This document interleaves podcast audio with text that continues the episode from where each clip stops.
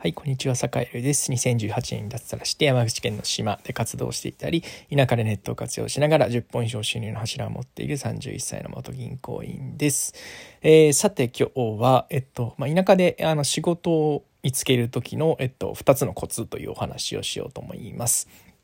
えっと、坂井ね、あの、結構ね、仕事を作るの得意です。はい。もう得意って言っちゃっていいと思うんですよね。もうあの、収入の柱も本当に、今、すごくね、あの、一本あたり10万円ぐらいのやつがやっぱり複数、えー、あります。複数56本、うん、あるし他の、えっと、収入源も、えーまあ、結構たくさんあると。単発のやつも結構あるという感じで、まあ、0から1だったり、まあ、そこそこあのなんだろうあの、まあ、それだけで食っていける、まあ、なんだろうそれをなんだろう今はねあの収入の柱がこう複数あるからあのなんだろうな。あの本腰入れてないけど本腰入れたらそれこそね、1本の柱だけで3、40万になるよみたいなのも結構、えー、あったりするという感じの中で、えっと、どうやってそういうものを作ってるんですかっていうふうによく質問を受けるんですね。えっと、なんで、えっと、サカエルがやっているそのお仕事がどうやってこうできてきたかっていうのを、えっと、まあ、2つのポイントでちょっと解説しようかなと思います。で、結論から先に言っちゃうと、えっと、1つ目が、えっと、仕事っていうのは、ななんだろう、ハローワークとか、えっと、なんだろうな。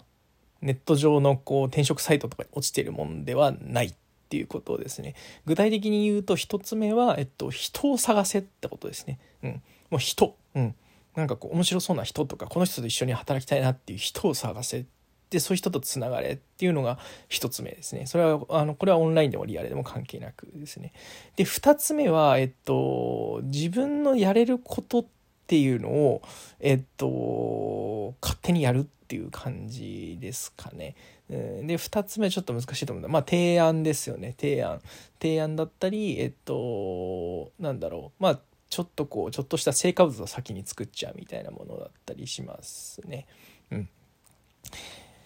で1つ目のえっとなんだろう。まあ結局人を探せっていうことに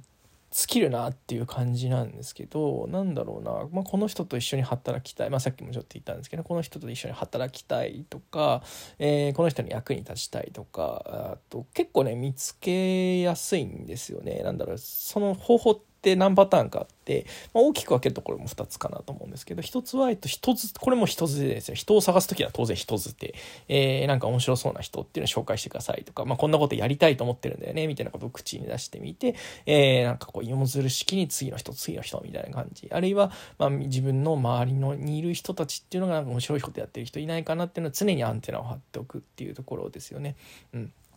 で、あとはまあ SNS っていうのもありますよね。だから坂井楽 SNS のあの、プロフィールとか、あとなんだろう、情報発信っていうのを本当に大事にしています。うん、いつ誰がどこで見てるかわからないし、まあオンライン上の名刺だと思って SNS の発信っていうのは、えー、まあいいことも悪いこともきちんとこう発信するというようにしていますね。なんで SNS 系のなんかこう、仕事のご縁じゃないけど、人のご縁みたいなのが、えっ、と、今のね、こう、主要な収入源につながってるみたいなのが結構結構あるんですよね。はい、なんで、えっとまあ、人の縁を大事にするんだけど、まあ、その手段っていうのはいろいろあって、まあ、もちろんね人づて人づてでリアルで行くっていうのもありだし、まあ、オンラインからリアルに入ってくる、まあ、オンラインからオンラインのままっていうところもあるんですけどね、うん、っていうのを大事にしてみるといいのかなって思ったりしてます。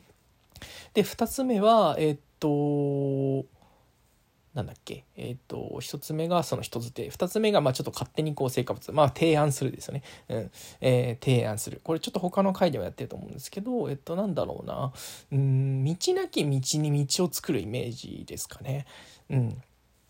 なんだろう。あの、言われたことだけやっ、ってると仕事なんて作れないんですよね。あこれってなんかこう先回りしてなんかこういうことやったらなんかこの人喜びそうだなとか、まあ、この会社とかこの商品にとってこういうことやったらなんかいっぱい売れそうだなとかね。例えば先で言うと、えー、なんかこう商品の販売する時に、まあ、なんかこう SNS でこういうふうに売ったらできるんじゃないかなっていうね。あの提案。で提案するだけじゃなく、えー、っと実際それをねちょっとこうやって成果を出してから持っていくってことをやったりしますね。うん、なんでそういうことをやるともうあもうそのままやってくださいみたいな感じになるので、えー、まあ、仕事につながると、まあ、これはクライアントワークというかですね。あの、まあ、すでにある商品だったりすでになんかこうねあのビジネスやってる人とのこうお仕事っていうところだったりしますね。でもっとなんだろう酒井これから頑張りたいと思ってるのはもうもうね生産ですよね生産、えー、例えばなんだろう海産物を生産し生産加工するとか、えー、あるいは農産物かもしれないしあとは、えー、っと本当にこう木工品とかねそういうね、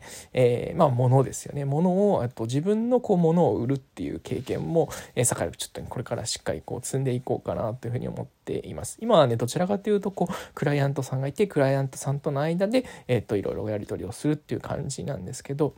やっぱりね、自分ブランドの商品を作ってみるっていうこともちょっとこれからね、チャレンジしていこうかななんていうことを思ったりしています。はい。